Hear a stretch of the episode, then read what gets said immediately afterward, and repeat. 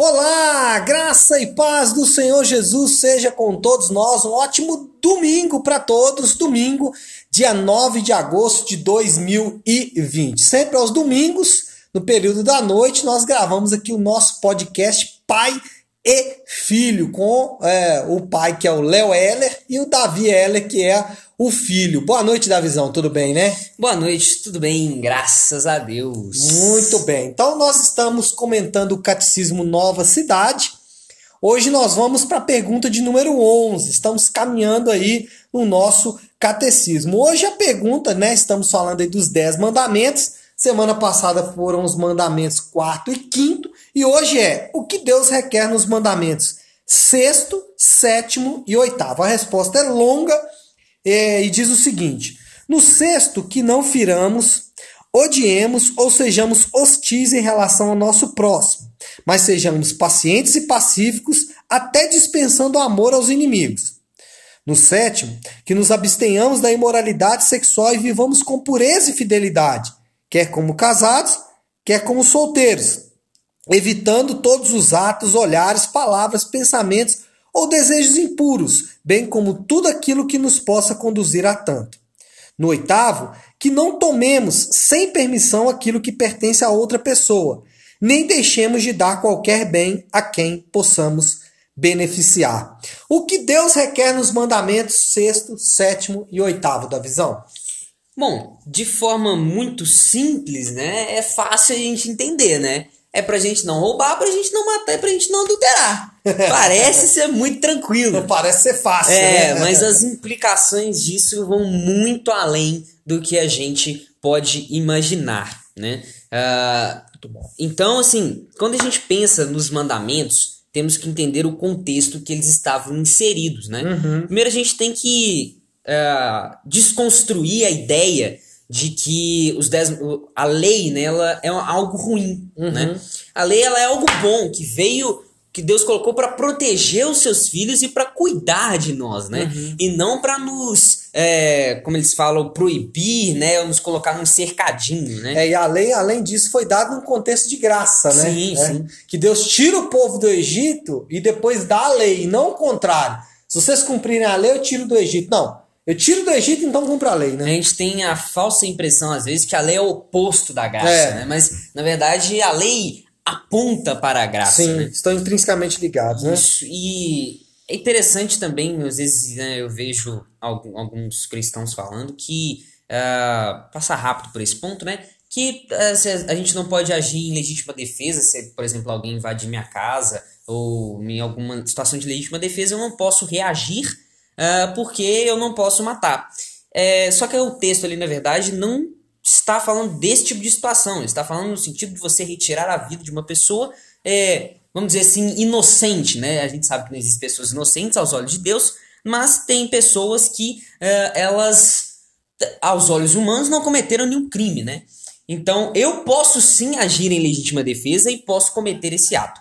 Porém, Jesus ele amplia, ele aumenta a dificuldade dos é, que Seria fácil, né? né? Não matarás, não roubarás, não adulterarás. Jesus dá uma, uma intensificada na é, pressão, né? Jesus fala o seguinte: então, se você não é, se você não for generoso, você já está furtando. Oh, top demais. Se você insultar o seu irmão, você já o matou no coração. Uh. Se você desejar uma mulher no seu coração, você já adulterou. Ou seja, aquilo que era fácil passou a ser difícil, né? É. E aí toda a moralidade humana, o senso de segurança humano na salvação cai por terra. Sim. Porque antes você até podia falar assim, não, eu obedeço a lei. É. Porque assim, caso do jovem rico, né? Tipo, Jesus é. falou, só obedeço mandamentos. Ela, eu obedeço mas não a partir do princípio que Jesus estabeleceu, né? Porque assim, qualquer pessoa normal, vamos dizer assim, não rouba, hum. não mata, não adultera. Uma pessoa Sim. normal, né, Sim. que tem um senso de moral, ela Sim. não faz esse tipo de coisa. Então isso é tranquilo. Só que Jesus fala assim: não, não, não, não, não.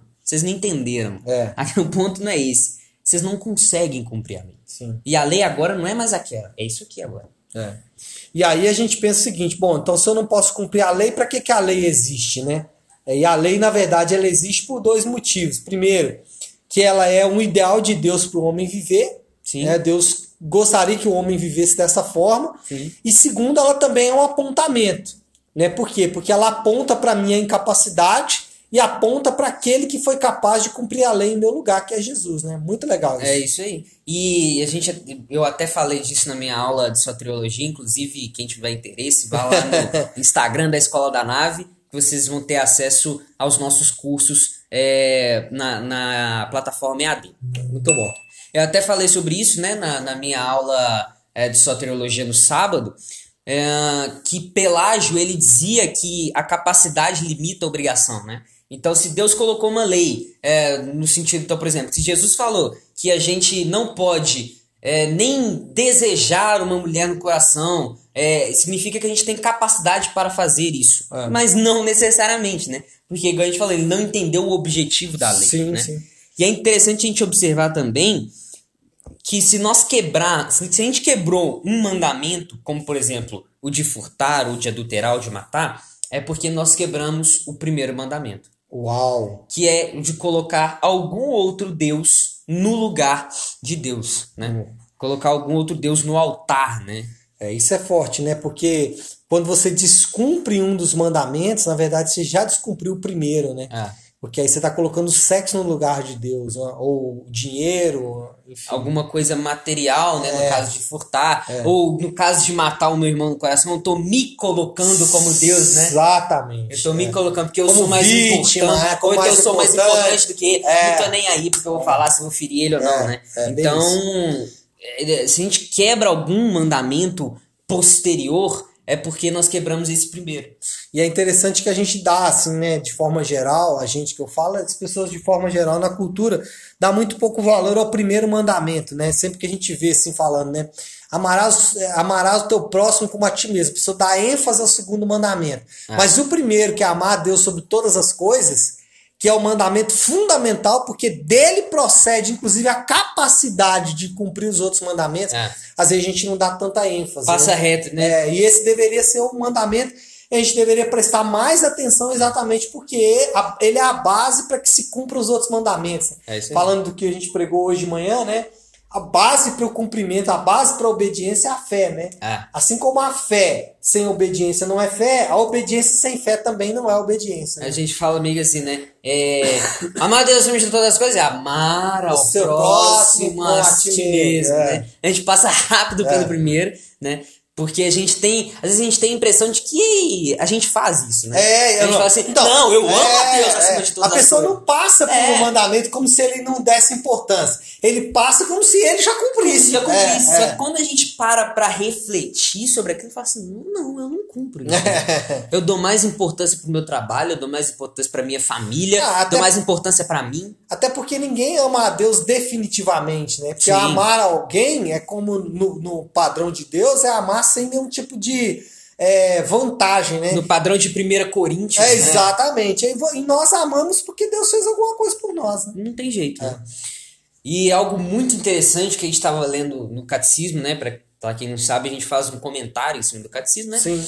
Ah, e a gente estava lendo um comentário de Lutero, né? Ah. Falando que sempre que tem uma afirmação negativa no mandamento, também tem uma pressuposição positiva. Então não matarás, por exemplo. É, então, não matarás. Não matarás está implícito. negativo, que- É né? negativo. É. Tá implícito o quê? Que você deve é, gerar vida, né? Assim, que você deve abençoar vidas, né? Então, por exemplo, se você está falando lá que você não deve roubar, é porque você deve ser extremamente generoso. É. Se está falando lá que você não deve adulterar, é porque você deve ter uma vida é, saudável no seu casamento sexual. né? Não, não matarás, está implícito que você amará o teu próximo como a ti mesmo, né? Então, assim, sempre que tem uma, uma afirmação negativa de algo que você não deve fazer, vem automaticamente algo que você deve fazer. Sim. Né? Não é só não fazer, não é só ser neutro, né? Tipo, É. ah, eu não faço isso. Mas também não faz nada positivo. É, né? né? O, o cara fica assim, não, eu não faço, mas eu também não faço nada positivo. Eu não faço, mas também não faço.